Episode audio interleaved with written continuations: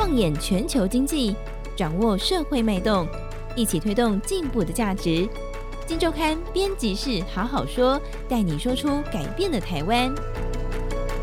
各位听众朋友们，大家好，我是金周刊总编辑杨少华，欢迎收听这个礼拜的编辑室好好说。一样，今天我们来看金周刊最新出刊的这一期。第一千三百八十六期，我们的封面故事做了一个深度报道。我们讨论什么议题呢？封面故事的标题“大交班时代”。这个大交班时代指指的是什么？指的是企业的交棒，企业的这个世代交替，企业的传承。呃，我们认为台湾，尤其是上市柜公司，进入了一个。呃，可能会开始密集要进行一个交班、世代交替的这样的一个时刻要来临了。其实，在谈投资的时候，当然各种面向的分析很多，就是说看这个呃基本面啦，看技术面啦。不过，也有一个说法，就是说最重最重要的还是在看主导者他的一个能力、他的一个规格、他的样态是什么样子哦。所以，人 always 是最重要的。如果说台股进入一个大交班时代，当然这个交班顺不顺利，他们挑选出什么样的一个接班人，就会是非常重要的议题，攸关台湾企业的竞争力，攸关台股整个的表现，当然攸关你我的投资的状况。啊，今天跟我们一起聊的是我们这个题目的主作的记者韦庭，韦庭好。总编好，各位听众大家好。伟庭，为什么你敢说台湾进入了一个大交班时代？你今年看到什么？然后过去几年你又看到了什么趋势？事实上，就是呃，我们其实有从二零一三年到就是今年呢、哦，我们做了一个详细的统计。对，那可以发现说，其实，在一三年的时候，全台湾就是交棒啊，或者传承给下一代的企业只有十五家。那到今年六月，就是其实今年才过一半。那在董事会股东会过后，大概就就已经有三十一家的企业呢，已纷纷的完成交棒。那这还不包含，就是有部分的企业是董座或者是大老板，他们宣布说，也许明年或后年要让他们的接班人开始担任重要的相关职位。对，也就是说，你我们刚刚讲到说，我们做了一个十年以上的统计，那这个统计是真的是已经在他们宣布董事长异动这样的一个以这个为基础，然后再去进一步筛选，呃，有交班意义的这样的一个案例。做了一个这样数字统计，已经可以看出来。那今年，即便董事长还没有异动，但是他们已经宣布这个启动的又有一大堆，对不对？对，那就是像是前一阵子，就是大家最关心的两个，就是说我们的纺织股王股后如虹跟巨阳呢，哦哦、就是分别也都抛出了他们的交班计划。那像如虹的董事长洪振海，他就说明年只就是做到六月三十号。那股后巨阳其实他在蛮早之前他就有宣布说，就是他们有成立一个。接班梯队，嗯、呃，明年开始呢，就是巨阳的董事长周礼平的独子周新鹏也会接任执行长。哦、那其实这就代表说，他开始要进入就是真正的决策了。对，那这两个还是传产吗？其他有没有什么一样具有指标意义的一些公司的？其实也不止，呃，不止传产。那像就是金控富邦金控的，就是董事长蔡明兴的儿子蔡成儒，对，他在今年也进入了就是金控的董事会。哦、他历练很久。其实，在集团里面历练了一段时间，也待过各种部门，但他算是今年第一次进入这个董事会里面嘛？对，那大家比较关注的就是说，其实不止他进入了董事会，然后他也接任了人寿部分的副董事长一职，所以就是也是可以看得出来，是说有慢慢的要传承交棒的意味，这样子。不只是金融业啦，就是像电子五个里面的英业达，他今年就已经就是直接接任董事长了。对啊，是叶国一的次子。对叶立成，对他直接接任董事长，今年是完成交棒，对对，是完成交棒了。对对，其实老实说了，呃，新人新希望了，这些新的世代接上来，我们都应该给予无限的祝福。但是，好像说从统计数字来看，就过往的经验来看的话。可能台湾的上市贵公司在进入这个交棒之后，会不会市值以以股价或市值来看的话，会不会有一些障碍或问题？哎、欸，是这样子的，就其实过去啊，嗯、就是有海外的专家学者，他们就有做研究，对，就是针对台湾、香港、新加坡的企业去比较交棒前五年跟接棒后三年的这个公司的市值，嗯、那发现说，就是排除这些大盘景气环境的因素啊。有半数就是他们的市值会蒸发六成，其实蛮多，就真的是很已经排除掉大盘，就是外部环境因素。对对对，对就是代表说这件事情是真的非常攸关，就是所有投资人的投资状况。对对，哎、欸，那其实那就不交嘛？那为什么我们会认为说这个？我们刚刚当然前面谈了一些案例，但是以台湾整个的状况来看，为什么大家会觉得说接下来可能会面临这样的一个很密集的交班时间？其实啊，就是台湾董事学会他们就有做过一个统计，到今年哦，台湾百大企业里面，这些企业掌权者，他们目前的平均年龄是六十七岁。那另外资诚他们就是也有做统计，就是说，呃，台湾这些企业老板的年龄大概就是平均有百分之二十是超过六十五岁的。所以换句话说，就是这些第一代或者是说掌门人，他们目前呢、啊，就是可能都已经迈入他们在身体上面，心灵可能不见得没办法再工作。但是 身体上面可能会也是会有一些挑战，或者是说状况。那这个时候如果不好好的做交接班，在未来发生人生无常、发生没有办法掌控的时候，可能企业会更加动荡。好，所以其实整个盘点，像我们刚刚前面说的啊，就是说，呃，以过去经验来看的话，台湾的这个上市贵公司，如果你进行了一个交棒的话，呃，以绝对数字的统计来看的话，或许市值会受到影响。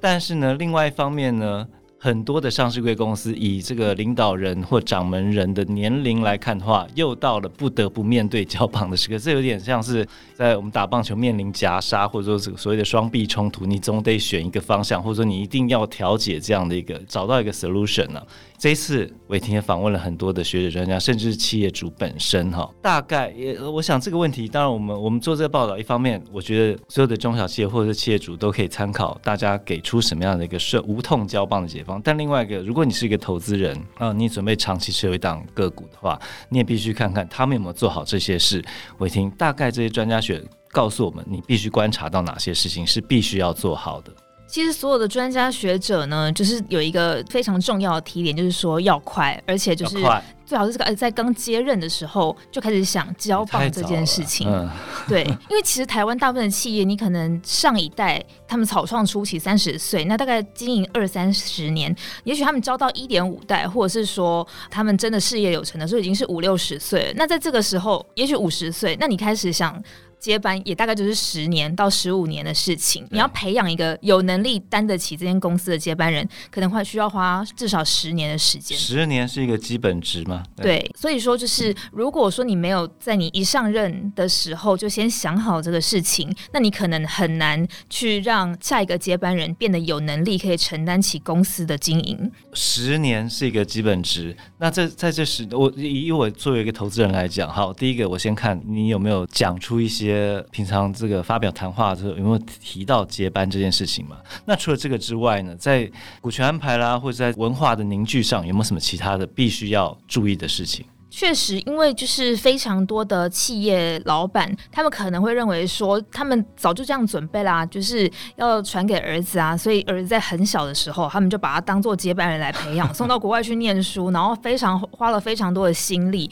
但是呢，就是华人的社会往往就是很难只有生一个儿子，所以在这个时候，如果你的孩子有很多的时候，手心手背都是肉，到底要交给谁？对。那当在你就是决定要放权的时候，是不是会引发兄弟姐妹之间的不满，或者是说竞争？嗯、这个东西其实都是必须要顾虑的。所以学者专家在这部分其实也提出了几个解方，啊、包括说他们要制定家族宪法啦，嗯、成立闭锁性公司，嗯、然后来确保股权是非常集中的，嗯、不至于外流到就是市场上，然后让其他企业或者是。说有一些外人，对，哎，闭锁性公司，我们先讲，因为闭锁性公司就直接跟股权有关嘛。那我知道，比如说大立光，它是一个案例，他们怎么做的？像他们呢、啊，其实就是成立一个闭锁性公司，那把公司大多数的持股呢放在这间这 Okay, 这个闭锁，所以家族成员手上的这个大立光持股先放到这个闭锁性公司。对，那他们这个闭锁性公司，它这个十四趴的股权呢，放在这个闭锁性公司之后，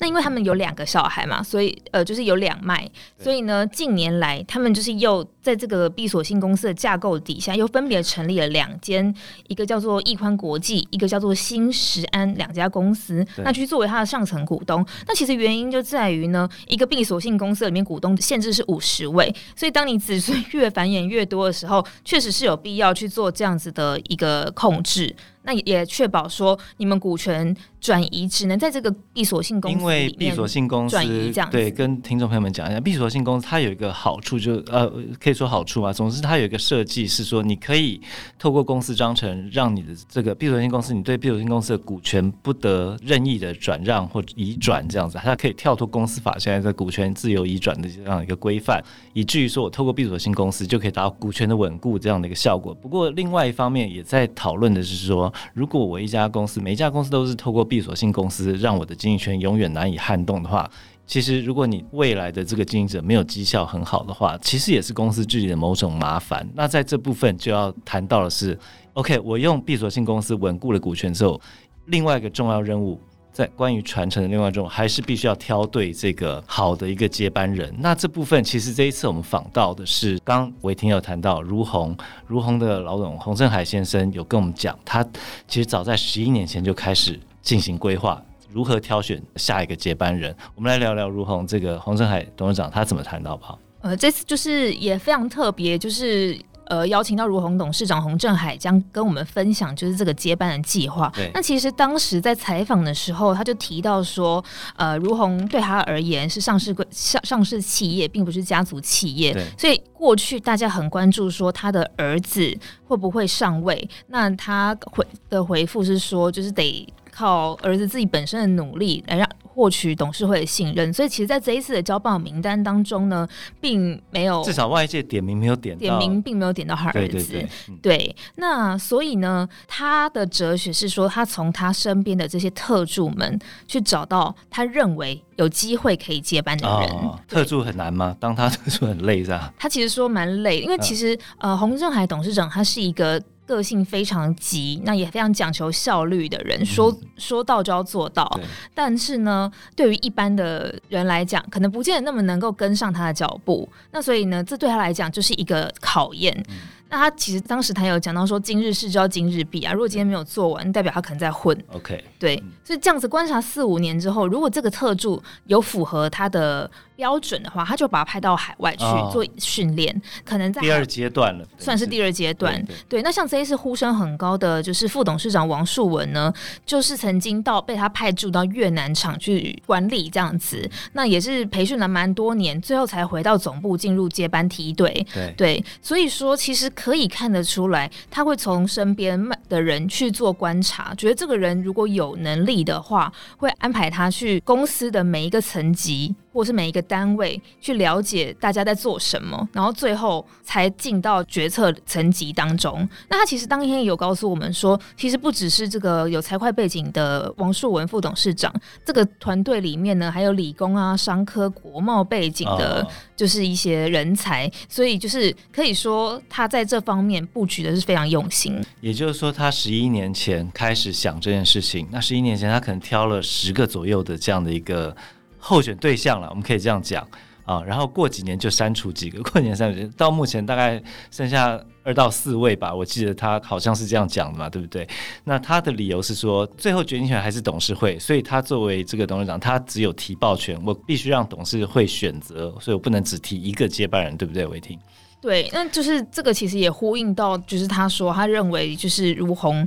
不是家族企业，那也不是一个独裁专制的公司。那其实他认为一个好的接班人或好的经营者，除了必须要有诚信，也要有雅量。那可以参考身边的人所提供的意见，然后统合之后去做决策，才不会就是成为一个很独断专制的一个掌权者这样子。对，其实整个看起来哦，这个我们刚刚从这边看，今年确实在整个股。都会忘记的时候，世代交替真的变成一个关键字。再加上整个看起来年龄的问题，啊、呃，台湾的上市柜公司确实是到了一个可能会进行一个大交班的一个时代来了。但是不像国外的企业，它可能已经传了三四代了。我们这次有访问一些外资哈，他说台湾真的很难评估，因为我们就是好像。顶多是传了两代，那很很多的企业可能才第一次准备要交办，他们很难评估，所以他们也格外谨慎，以至于呢，对于刚刚我们谈到这些每一个的检查点哦，就是他有没有做到这些事，股权有没有稳固，这个企业的价值观有没有做好一些这个规约的传承，乃至于他们在这个人选上的筛选有没有梯队出来，他们怎么去看这些梯队的筛选的机制，大家都开始放大眼睛看这件事情，攸关了台湾的这个下一个产业的竞争力。台股的一个整个表现，当然也跟着投资有密切的关系，值得大家好好来思考这样的一个问题。大家有没有做好准备呢？好，有没有做好准备？大家请参考这一期第一千三百八十六期我们的封面故事《大交班时代》，里面或许会有一些答案。节目到这边，谢谢大家，拜拜，拜拜。